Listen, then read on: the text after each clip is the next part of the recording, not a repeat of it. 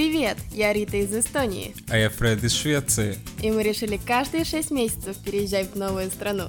И сейчас мы в стране номер три – Португалии. Ну что, начнем? Hey everyone, you're listening to World to Experience podcast, aka Испытай мир с нами. Don't panic, it's your same old podcast, but today we decided to make an episode in English because we had so many requests. Yeah, and one of them was from Thomas. This one is for you, dude. And it's special because today we have a guest who only speaks English and he has a pretty interesting life story. Yeah, well, he actually speaks um, German, Afrikaans, and English. I believe. Actually, he's, I think he slightly speaks um, Portuguese as well. What's his name? Jonathan. Yes. So um, I met him.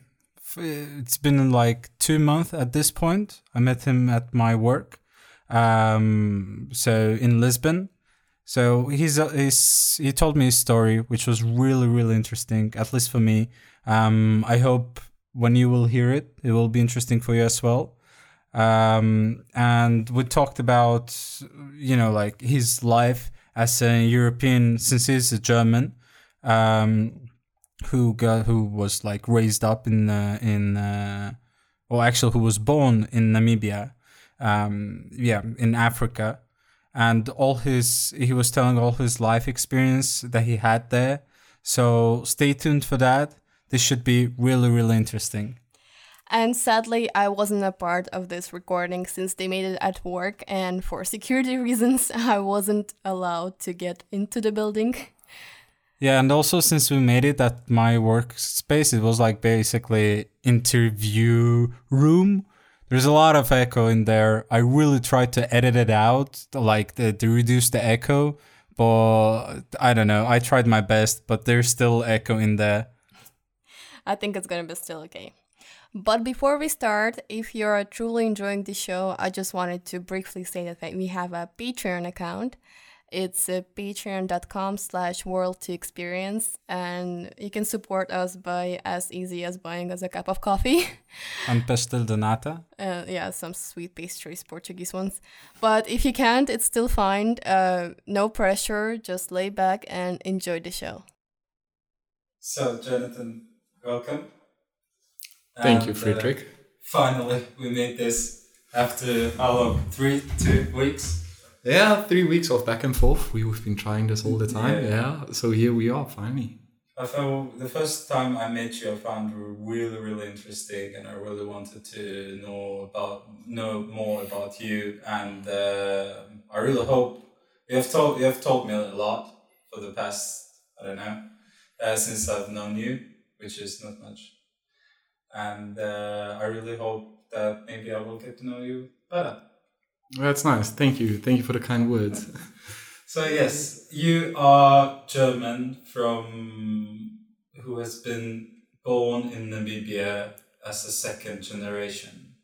That's right. Yes. A German second generation German in Namibia. Yes, that's right. right. With no affiliation to Germany at all. Yes. Like there's there's nothing there's no documentation, no reason to go to Germany. Wait, no documentation at all, nothing?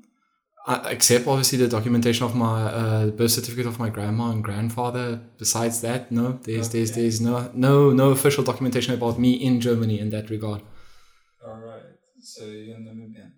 Yeah, that's right. We could say that. Um, so yeah, now right now you're in Portugal, but first we would like to, well, I would like to know more about um, your life in Namibia, your childhood, and all that um, let's say, uh, well, like kind of like the differences that you right now you see right now between European countries and the childhood uh, of it's, what you had there. It's actually not too difficult to explain. Like if, if you think about it, African countries in, in today's world are very westernized. So whatever you experience over there, especially as a child, you, because you don't know any better, your your life is very Western. I mean, you watch American TV or influenced by European food, when you go to the shopping center, everything is still the same. The same import products you get from everywhere else, like the Milka chocolates, the Nutella, all those nice to haves. You know, you get get all of that. Dr. Oetker, Knorr. Those are all very common names in, in, in Namibia. But if you think about it, the, like the moment you go to school or you have to do public things, then yes, it's Africa after all, and you do you do realize it immediately. Like it's it's it's quite a difference. And coming to Portugal, it, it didn't matter how much I prepared. It's in in the end, it didn't matter at all because it doesn't matter what you do and you come here. Like nothing prepares you for actually being here and trying to live in this country, which is completely different to Namibia. Yeah. yeah. Just just infrastructure wise, it's insane. Like there's no comparison in, in terms of infrastructure, public transport, museums, uh, the quality of, of of infrastructure is also massively different. What about the the quality of life? So put it that way. It's it's such a different world. I mean, uh, Namibia is a country with very big inequality. So so either you very poor or you very well off. Like even for European standards, uh, most people that don't even consider them well off in Namibia are very very well off. They they have the most independence you can ever imagine. Like you have your always your own vehicle, several of them with big engines. Uh, it's it's never a small car. You always have like a pickup or SUV type of car. Most people own their own freestanding houses. In that regard, um, you it's, it's difficult to say because I mean with with a salary from Namibia living in Portugal, it would really suck. Like if you if you compare it that way. But then again, with that same money you, you have to spend it so much more different like your budget allocation would be so much different like the only thing that would be comparable would be rent and after that everything changes because your your cost of ownership of a car in namibia is like negligible compared to over here mm. whereas over here you you would spend i would say more money on entertainment because there's always things happening there's always events to attend to everywhere you have to yeah. pay entrance it's the, the lifestyle is very different. Like in in Namibia, things become like very repetitive.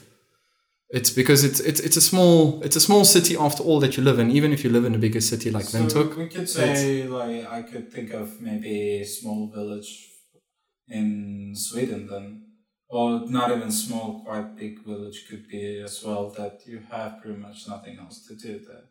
Yes, it, it would be comparable to that, except it's it's where the limit of your country reaches. Yeah. Yeah. Okay. No, most definitely. All right. Um, now, if we could go back a little bit to, I would like to know actually a bit more about the studies and school, their ways of teaching. Is there a difference there, or? Yeah, uh, we uh, if you think about it, if you think back to school, you always used to discuss which teachers were your favorite, which teachers are the worst, yeah. and you have subjects that you fail because of the teacher because she didn't do a good job. Uh, we we had the same things in in Namibia, and uh, in that regard, you you had uh, like I personally went to a government type of school, uh, a government school, yeah. um, my whole life, and teachers were amazing your your acquaintances that you have in your class also very good. You never have any issues with them, even though your your classes are really mixed. It's from rich to poor to like it doesn't matter what background you came from. Everybody had to school had to go to school in one way or another, and and I think in Namibia especially, it's it's it's good in that sense because it it made people realize how, how many more different type of people they are because they always only stick to their own kind. But in quality of education, I would say in general, Namibia would be very poor in that regard. Mm-hmm. Um, I was quite lucky in the government school that I was in. We we were one of the best schools in Namibia, so in that in that regard, we we did very very well. But was it hard to study or? Not for me personally. Okay. no, not for me personally. Obviously, you you you you have your students that give give all their best. Yeah like for instance, um, our school scoring system used to be based on the ICSE and HICSE grade of. Um, I know nothing about it. Harvard? Is it Harvard in England? I don't know. So what, what grade do you get as if? Uh, you know A levels. A levels, yeah. You, yeah, A levels is uh, is above HICSE. Okay, so a oh, you have Hick Hixie. Do you consider like one, two, three, four, five? Is that the No, not at all. ICSI is based. Oh, Cambridge. Sorry, it's based on the Cambridge system. So in in in England, you have the ICSI system, which is like your normal grading, and then you had your higher level subjects, which was HIXI, and then you had your A levels, which was like top of the line. yeah? And Namibia used to run directly on ICSI and HIXI, Okay. directly one to one. It was equivalent to a, a, certification that you, when you finish high school, that a person in England would get.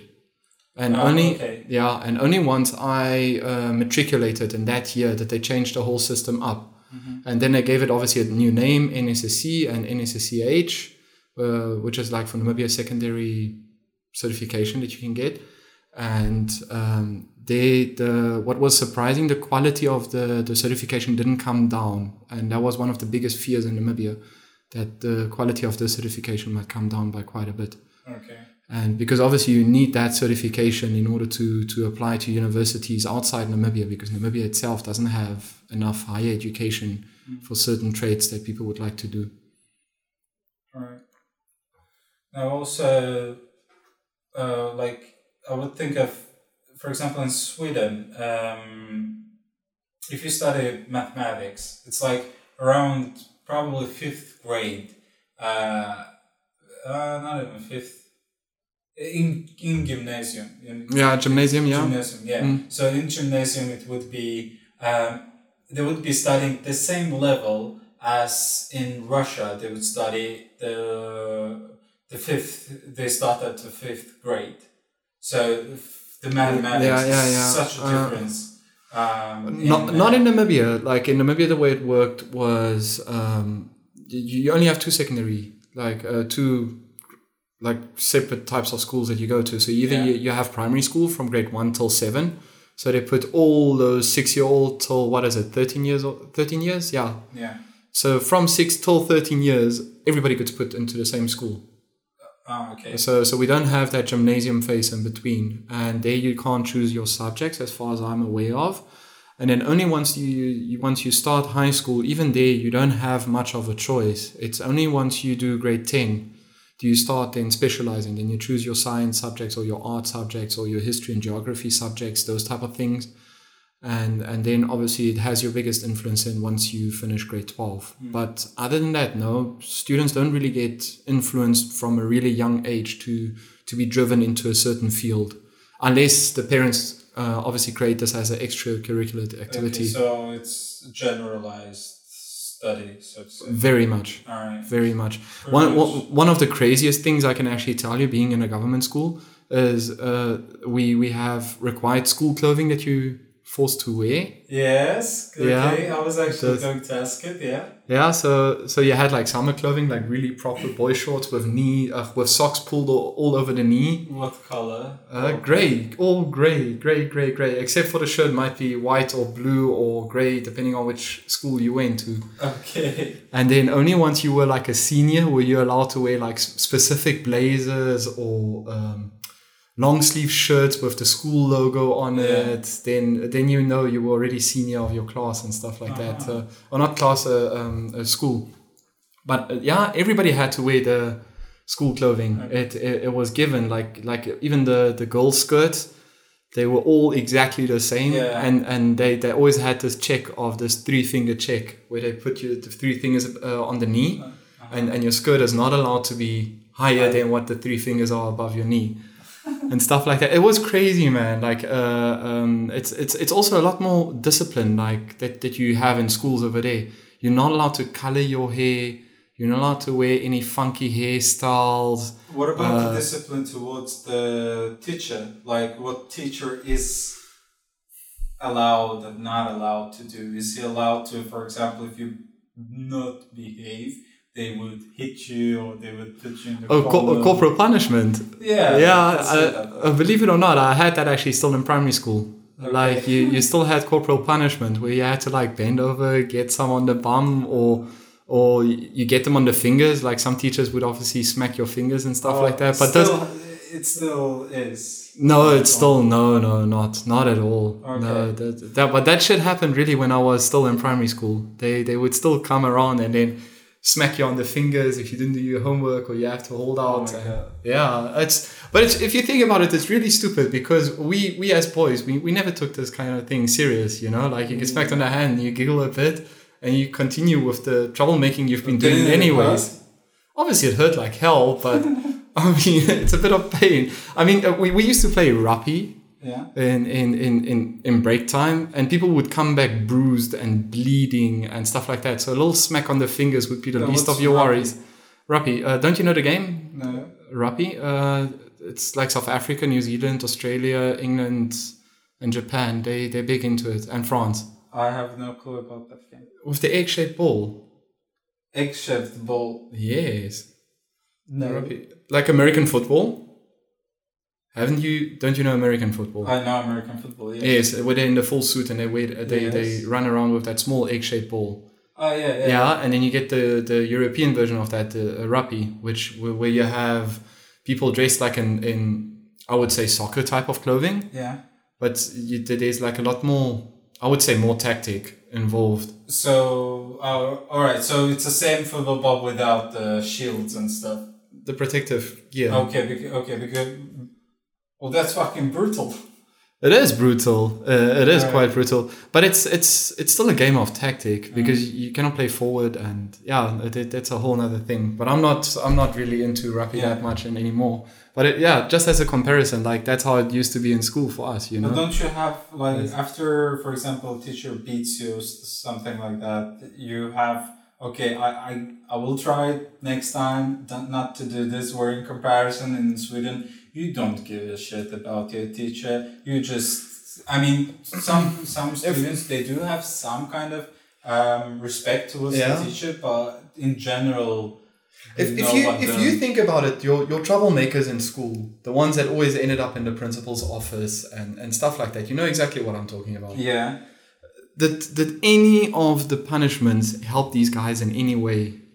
Uh, it, it, it didn't most- and I and, mean, and I mean it's the the same with corporal punishment it, it didn't it didn't affect at the end of the day what the students are still going to do the only thing that it made sure of that that student doesn't get caught yes. but Well, that's a good thing as well. But look, um, now this the same students, and one of them may or may not be me.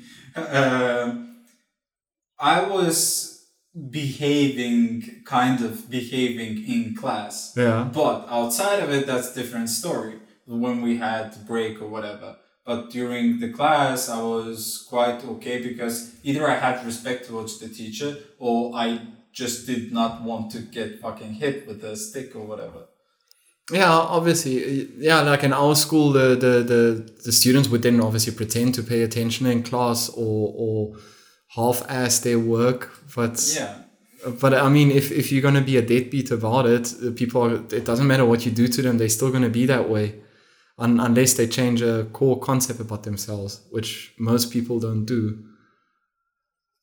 And then the other crazy thing that we had in government school that I still wanted to tell you was our school books. You never owned them, so it was like a library book. In the front, you had like a little stamp with a sign-in date, your name, and a sign-out date. So next year you return it. Yeah, so next year you return Yeah, it so that the next class that takes over uh, uh, your previous grade uh, are the ones to get Well, your that's, books. that's good. And- so you don't have to pay for it.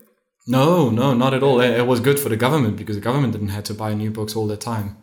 Because the government, still up until now, they, they spend very little on education in Namibia. It's quite bad.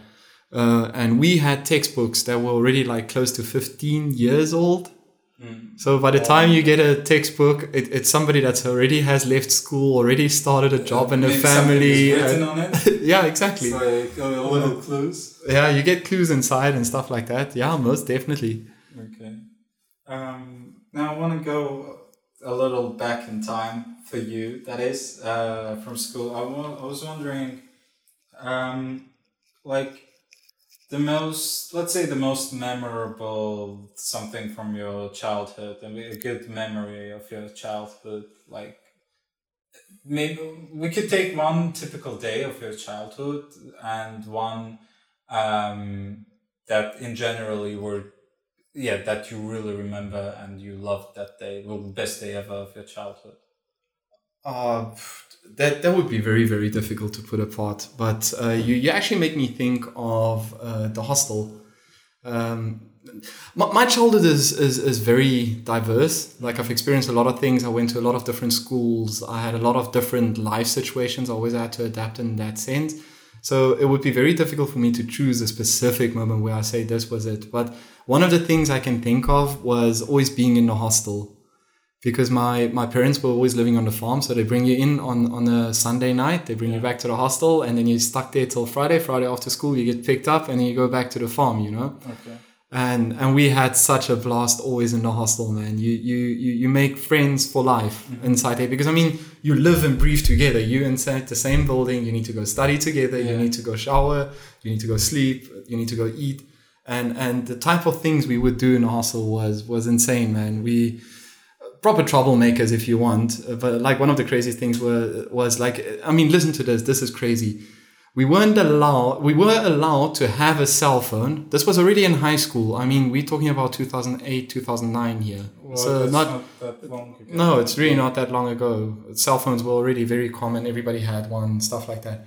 But you weren't allowed to charge your cell phone using hostel electricity. Okay yeah, just, that's real weird but yeah continue yeah because their argument was like you're going to increase electricity costs and all that crap and, and one of the crazy things that we did was we physically took the light bulbs, broke them, connected a power lead onto them directly. So insulated it with oh. insulation tape and oh. everything. And then uh, we, we later made contraptions like with kettle plugs, like the plugs that you have at the back of the PC. Yeah yeah, we would make like a little contraption where you could have like two things stuck to it. So you could still plug in a bulb if you wanted to, yeah. and on the other side you would plug in your cable. Fucking Jesus. and it runs um, down. And, th- and, then we would start collecting funds together, getting a, a, kettle so we can make our own soups in the winter inside the room if you didn't feel like having dinner at the at the hostel.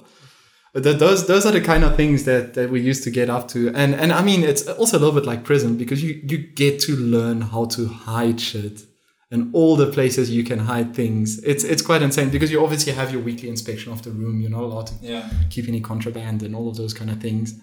So yeah uh, hostel life was was sounds, sounds fun uh, hostel life was definitely fun. Uh, it was a big part of my life, and, and it's something I will always look back fondly on. When you say hostel, do you mean like, for example, the Selina, or that's a? Oh no, no, that's like five stars compared to to to whatever yeah, I have experienced. that's what I was thinking. No, not at all. Not at all. I mean, if you think about Selina, it's like a, a glorified workspace hotel type of setup, you yeah, know? It's like almost uh, hotel more than a hostel. Yeah, exactly. No, if we talk about hostels, we um, I'm talking about proper government hostels in Namibia.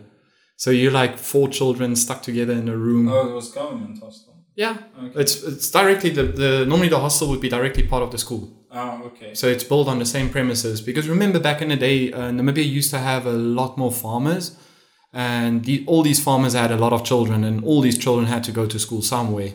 Ah, so, so they help them out this way, or yes, okay. that way, yeah, by by building these hostels. But nowadays, these hostels are very very empty, and they just filled with the local people of Namibia, not the farmers of back then. Yeah. Like it's it's quite insane. Like uh, but the hostels, they, they, they were very plainly built. You only had your four beds inside a place with your four cupboards, with your lock for your cupboard that you had. You always carried your key around. Yeah. You could never lock your front door. That was not at all. Yeah. You had like proper big dining halls with like a canteen where you then dish your food and you get your food and go sit at your place.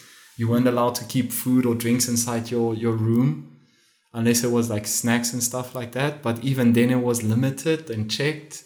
And then you had your weekly uh, uh, uh, inspection time. So that means you you had to clean your room, you had to clean your cupboard, get all your stuff up to uh, up to scratch, yeah. and then uh, everybody together on your floor. They had to clean the the bathrooms together with the the hallway and stuff like that. So we had to like polish the floors till they blink and, and stuff like that.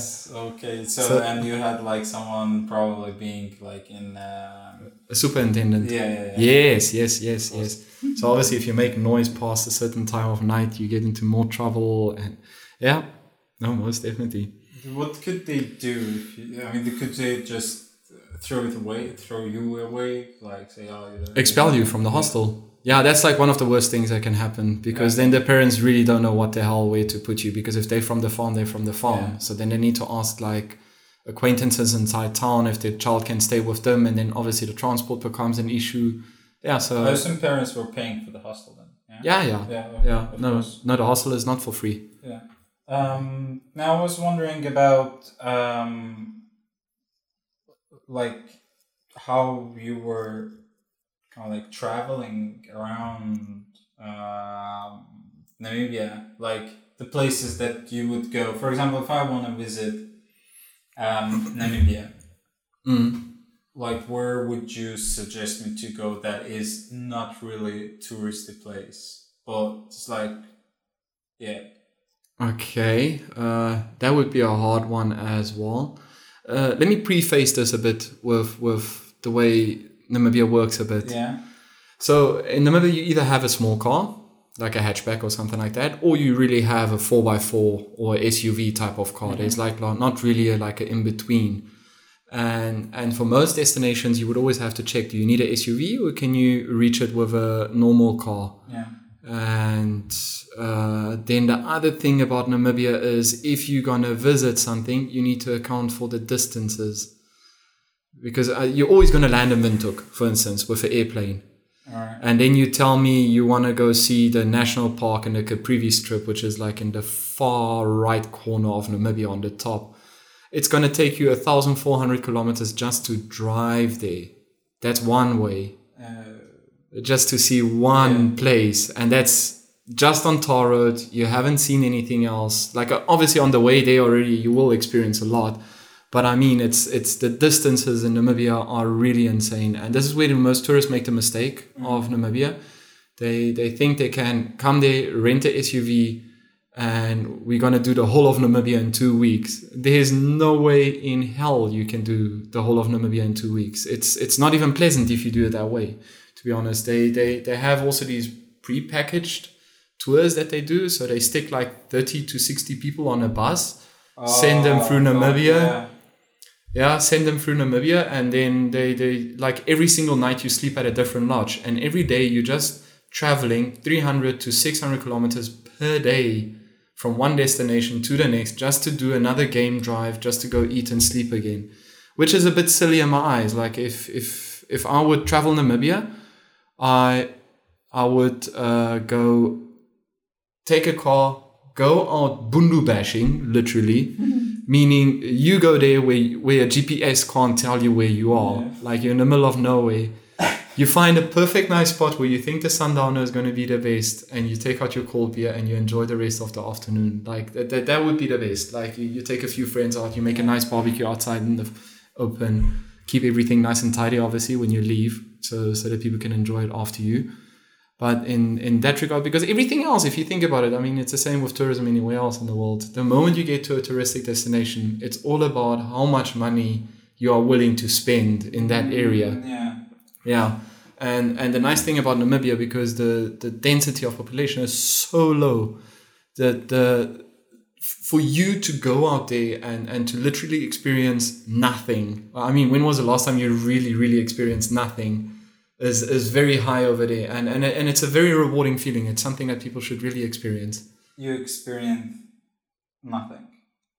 Like being in the middle of an open Yeah. desert and there's not an animal or another person in sight. Yeah. Yes, pretty much. I've, I've, I've done that. Like I've, uh, I actually did that last year, September. Uh, I, we did it with three other friends, so we four of us. We went to the Skeleton Coast and we literally took the car off the road and went bundu bashing in the middle of nowhere. And you climb out and it's so quiet, really, really quiet. And the horizon is just so insanely far away. You cannot grasp that, that you're like the only person with 300 kilometers diameter Yeah. around you, the radius around you. There's literally nobody else besides you and, and your friends. Yeah. It's it's quite a feeling. It's it's really nice.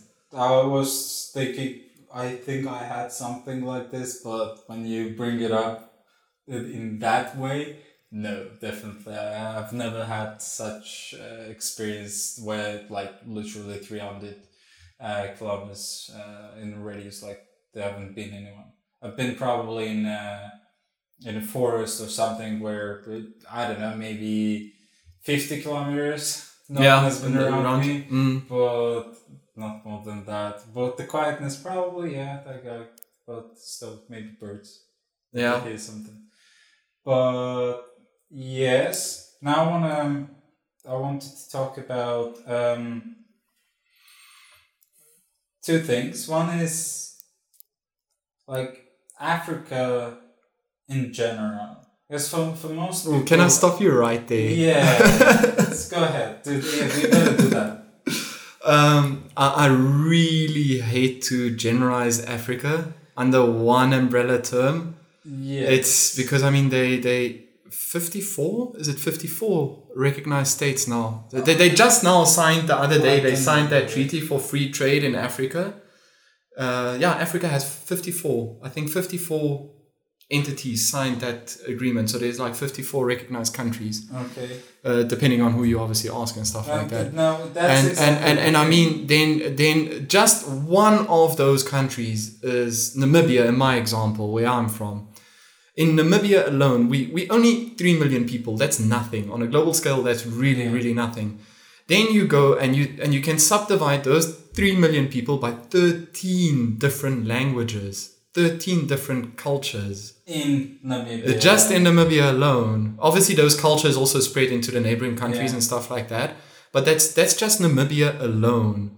So that doesn't even compensate for the people that are like living in Nigeria. Like a, a Nigerian and a Namibian have like nothing in common. yeah. Like the food wouldn't be in common, the music wouldn't be in common, the the lifestyle they live wouldn't be in common. Like you, wouldn't be, even be able to compare it in, Yeah, in, in the- any single way. That's the exact thing that I was getting at is how people um out I, I, I can't say like everyone but in, in my opinion and from what I have seen from the countries I've been uh, people do not only generalize Africa but they treat it as one country Yes, exactly. one That's big country Africa maybe okay maybe the, you know like South Morocco, Africa.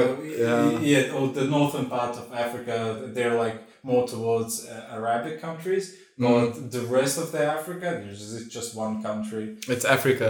Yes. Yeah, no, it's you really can't com- compare it like that. It's, I mean, everything changes. The the animals that you will see changes across each country. The the vegetation in itself changes completely. Um, living conditions also change like really massively because I mean South Africa is the most developed country in in Africa. Yeah. Whereas in Namibia, uh, uh, it's obviously not the most developed, but it's Africa light. It's it's really Africa light. It's like between. it's like no it's really comfortable you know like Yeah. it's it's not like you're living in proper proper deep africa with thousands of people like in the street and crowding and markets and stuff like that you don't you don't see that really So and, if you want to experience Africa, but let's say you want to be safe and you know like a little bit.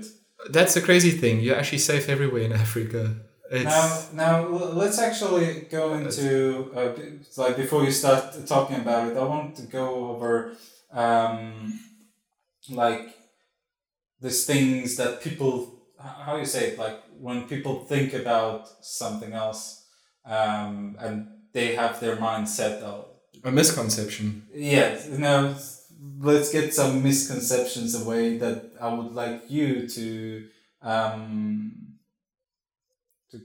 get it away, I guess. I don't know. So uh, uh, misconceptions about africans um misconceptions about that is Africa safe?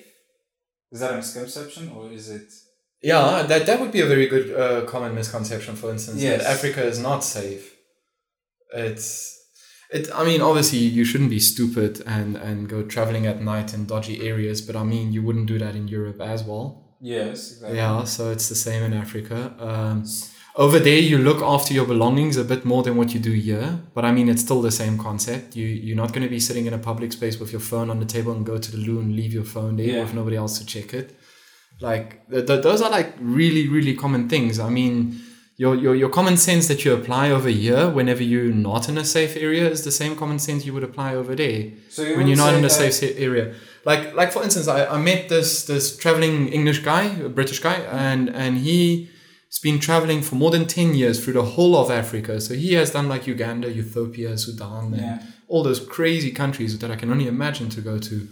And and I asked him about the safety, and, and he said obviously he was robbed, but it's always when whenever you in an empty space without any people. It's not like you go to a public market and people will rob you in daylight. That's Yeah. that's not how bad the conditions are. Even though you as a foreigner would stand out as a as a thorn Yeah. between all those people, but those things only get like in anywhere else in life, where somebody follows you and gets you in a corner and all those kind of things. And I mean that comes down to just being unlucky sometimes in life, and sometimes you just don't have a choice. Yeah. But in that regard, yeah, I wouldn't say, yeah, it, it also depends because I mean, if you go look at the statistics, like in Namibia, they also talk about that, like your your crime rates have been going up. Everybody has electric fencing and Yeah. high walls for their houses and stuff like that. But that comes down back to to the, the inequality that you have over there. Exactly. So the bigger the inequality, the more the rich have to defend what they have, you know? Did you felt yourself safe in Namibia? So- Oh, yes, all Yeah. the time. All right. I've, I've that. yeah, I've, I've so- always felt safe. I would say throughout the countries in Africa that you've been, um, would you also say say that it, it is safe there as well? Yes. it was in Um, okay. I've been to Angola, Zimbabwe, Botswana, and South Africa. Botswana, yeah, Botswana I mentioned. So th- those are the only African countries I've been to besides Namibia. So I'm not that well traveled, but in in all those neighboring countries of Namibia, it's you really feel safe. The the only thing is they they always they always think I'm a foreigner, like from Europe. Yeah, of course. Yeah, obviously they would think that. But the moment you tell, I tell them like I'm from Namibia, I'm just their neighbor, and Yeah. I'm here to visit, and blah blah blah. The, the the mentality also changes a bit because for them it's obviously the foreigners is always making money, making money. Yeah. But no, in that sense, people were always friendly. You can always ask around. People will help you as, in their capacity as much as they can.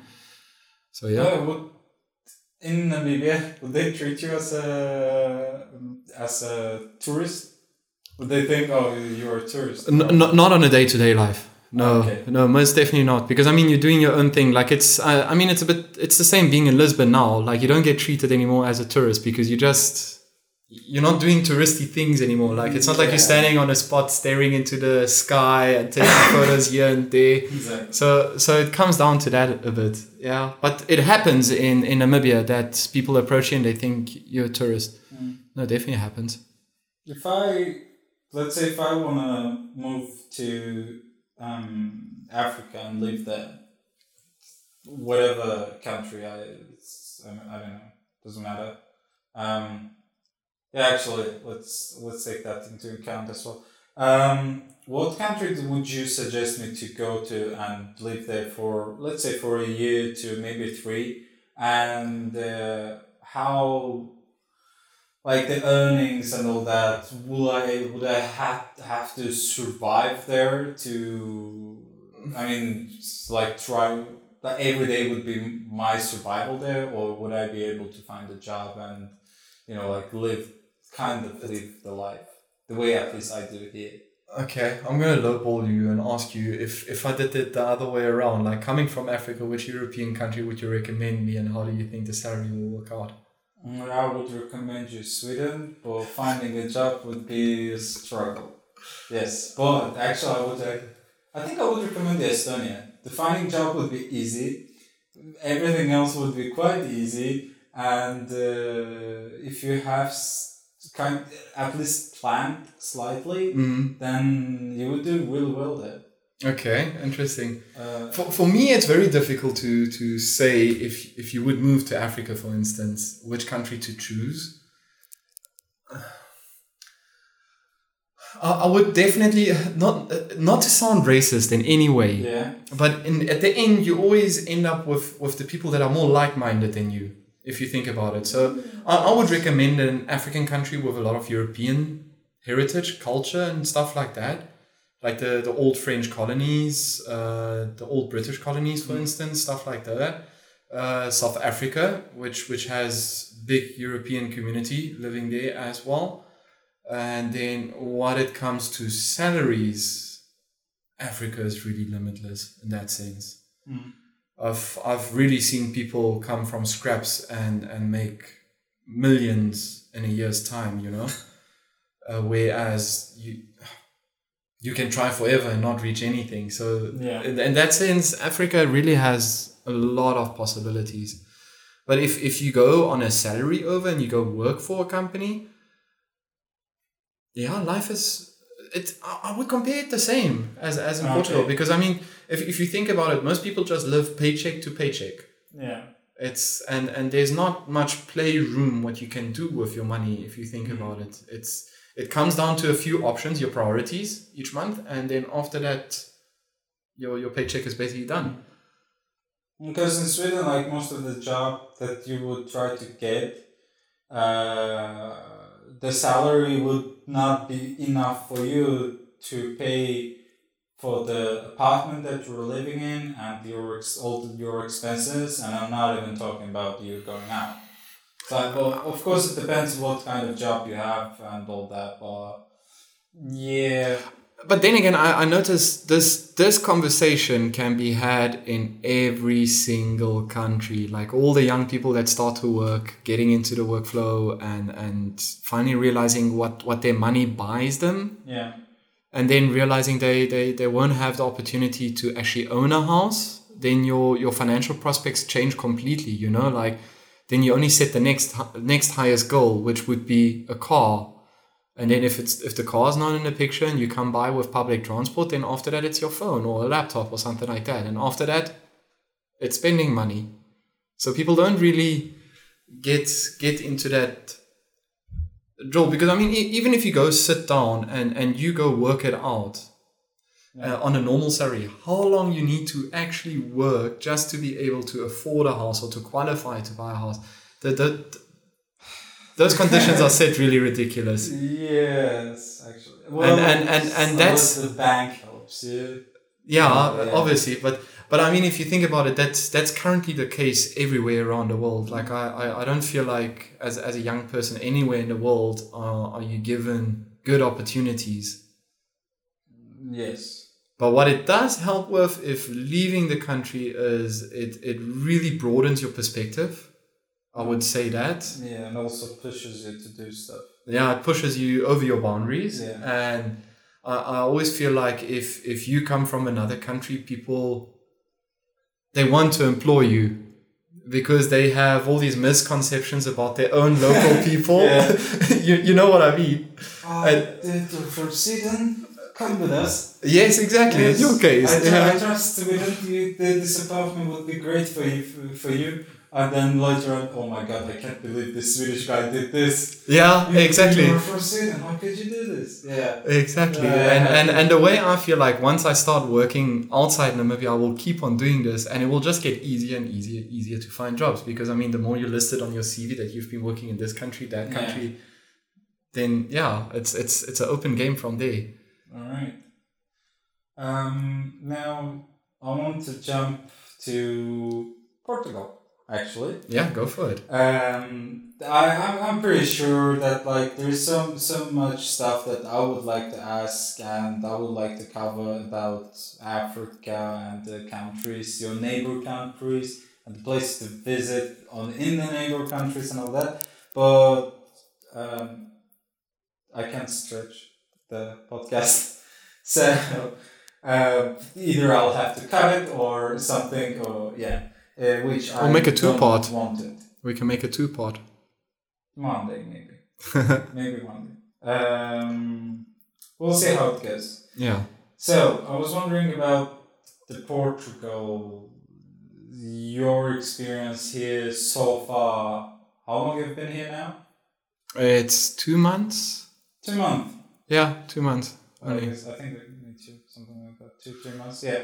So your experience in in in uh, Portugal, your experience in Europe in general, and uh, yeah, what you like here, what you don't like here, and all that. Okay. Um, uh, it comes with a disclaimer. Yeah. Uh, I've, I've been in Namibia. I've known a lot of Portuguese people, so they were either from Madeira or from uh, inland yeah. Portugal, and they. Uh, I, I was part of the, the the whole community, the Portuguese community over there in Namibia. So I obviously learned their food, and and they were a lot more traditional than the people actually are here in Lisbon, the Portuguese people. Because whereas Portuguese people in Lisbon, they're already very modernized. They they live a different lifestyle already.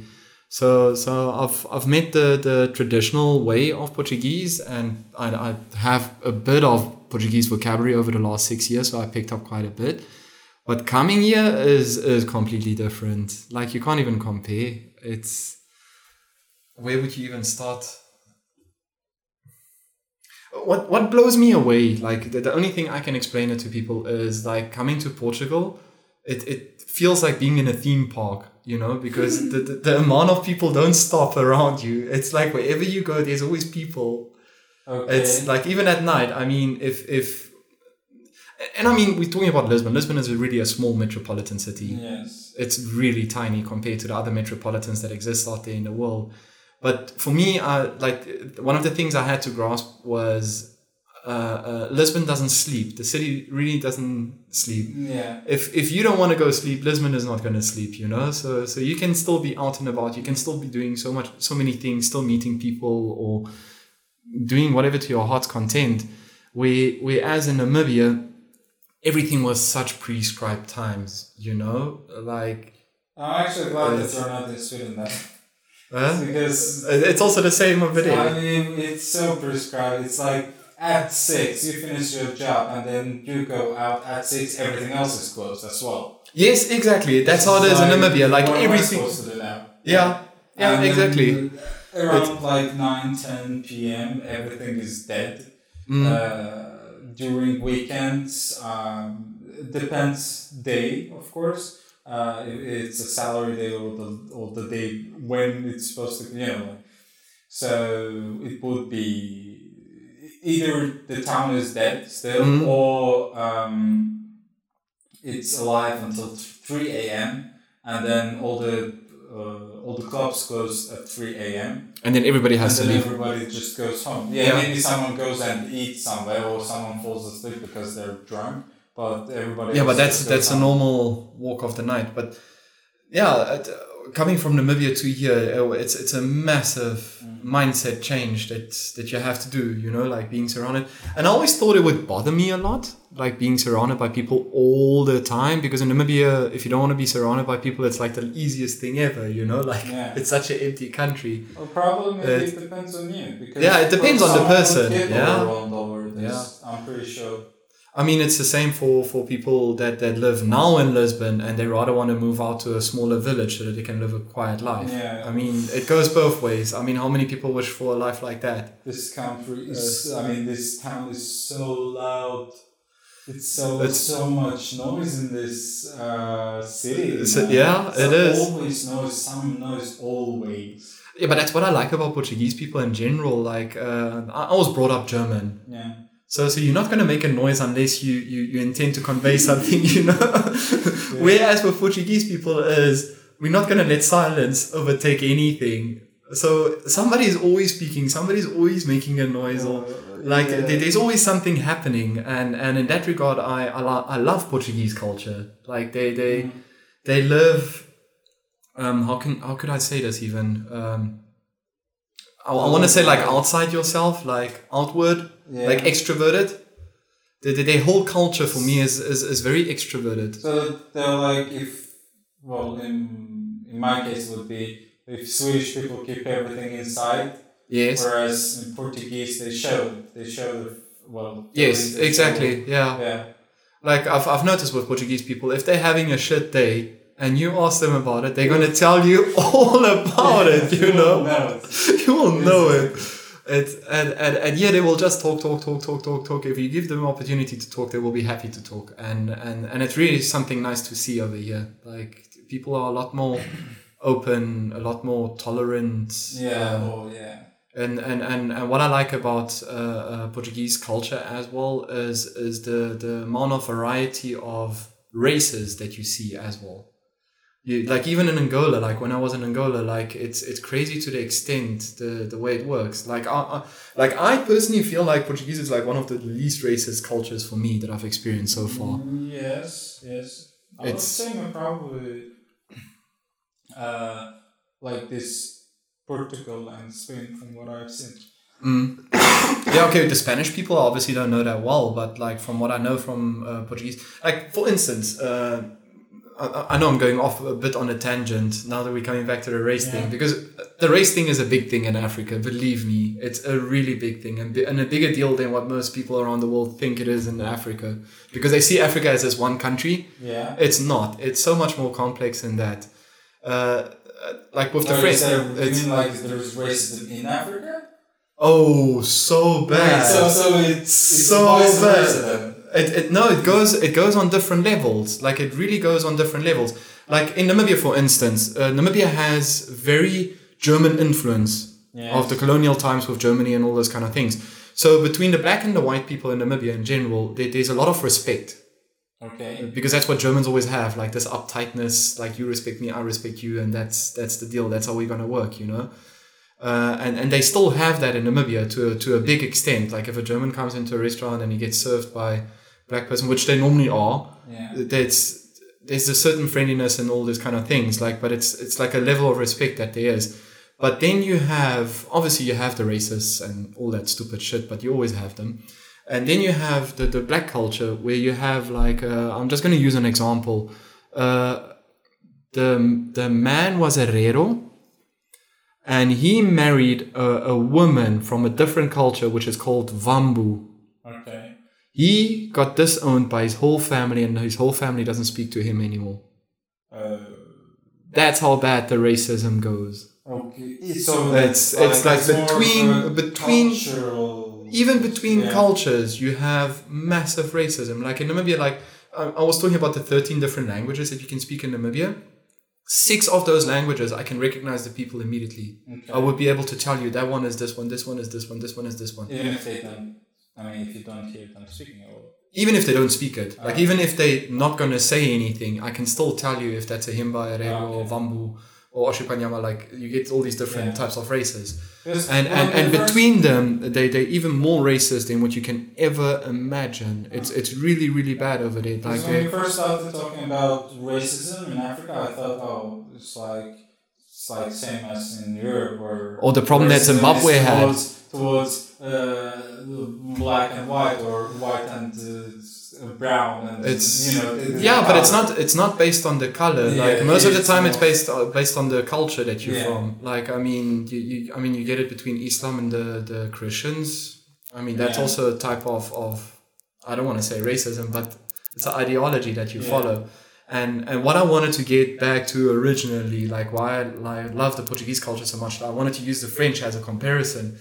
When the french took over the colonies their idea of, of, of integrating the people back into their culture as well was only if you can speak the language and if you know French art and you live the French way, are we going to accept you mm. part of us? For everything else, you will stay savages or whatever they like to call the people, you know? Whereas with Portuguese culture, this is completely different. Like, it doesn't matter if if you butt ugly and you're the blackest person I've ever seen with the worst clothing or you, you, you don't own something or you really own a lot like it, it really doesn't matter They don't because care. they don't care because I'm going to speak to you you're going to speak to me as long as you as, as, as we are friendly with each other and we have a normal conversation mm. it will happen The you know? is throughout the, And- as far as I know, like throughout the history of Portugal and Spain, they have been always this quite open to pretty much everyone. Like Uh, really the- everyone yeah. yeah, uh, I mean, like by open, I mean they have been tolerant uh, to everyone and accepting everything. They have never had a problem with it. Uh, No, as far no. I know, and I'm not a fucking uh, historian. Histo- No, but uh, but that's how I feel about them as well. Yes. Like like uh, especially with the Angolans coming to Namibia. Like in Namibia, you really see that a lot. People stick only to their own kind. Like it's the white Mm-hmm. Yeah. Afrikaans, it's the white German. Then you had like your Vambos, and then you had your Hereros, and then these Angolans come over, and they really everything. It's like cappuccino with caramel, black Yeah. and white people, and they all sit together on this long table, and they're like twenty people. Always bring massive crowds from Angola and you wouldn't be able to tell who's related to who in which way. And and that honesty for me is, is something very, very beautiful where you could put anything on the table the only thing you know that they are Angolans, but besides that, you would have never ever guessed anything of them. And and and that's that is something beautiful of Portuguese culture. No, the, the, the interesting, interesting part is that in Sweden it's the same like problem kind of because like uh, of course it depends from person to person and maybe from uh, the town from the towns and all that. Mhm. But most of the time, it's like Swedish people are with Swedish people all the time.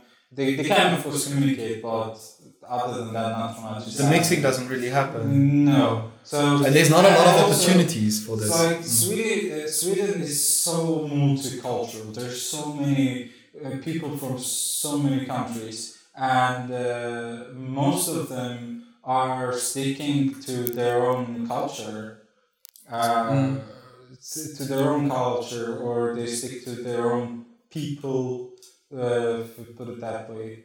So some mixing happening from time to time, but not as much as I would like to see it uh, as it happens here. at least. Mhm. It's like here, five, ten people going outside and talking to each other, they're drinking in a pub of all different colors and cultures and countries, whereas in Sweden, no. You wouldn't really see that. Yeah. No, it's like oh, you, you go to a pub, you see a group of uh, Swedish people, a group of uh, um, Arabic people, or actually even even more, I would put it. He- Here's a club where Russians go. Here's a club where Arabic people go. Here's a club where Swedish people go, and that's well, not clubs, but Mhm. pubs. Uh, that's mm, kind of how it is. But yet again, it totally depends on The situation. For my experience of Yeah. in Stockholm, Mm. and not only mine, but yeah. Um, so yes. Now, um, I would like to thank you for everything. Thank you Great. for, for thank you for agreeing to, to do the fucking podcast. Yeah, always Uh, welcome. Yeah. Yes, and I like to like. I'm really glad to get to know all these things about you because um, it brings our friendship closer, Yeah. uh, as well as um, I get to see your thoughts on like on pretty much everything, Yeah. and Well, uh, what I like about this is is to have open discussions. You know, like you you can bring any topic to the table and and just talk your heart away, like your whatever's on your mind. And Pretty much like, um, of course, you can and we could do that in like it could take it would take much more longer time. Yes. Uh, in the podcast, but as well as like there should be some kind of theme after all. yes, there should be a Uh, theme. Yeah, by far, but. yes. But but I mean, start with a theme and let it build on that, and then Yes, like personally, I do not care. Uh, like exactly, I don't like to stick to the topics that I've written. I have some bullet points that maybe out of, I don't know. There was like five or eight bullet points here. Out of them, maybe we have covered two, and the rest it has been like uh, just our discussion and. Uh, yeah. the back and forth. Yeah, or maybe I want to change topic, which I have done terribly, as we've been when going like back and forth in the both in the timeline. And But we, we stayed no, but we stayed within the frame of, of pretty much Africa and Europe.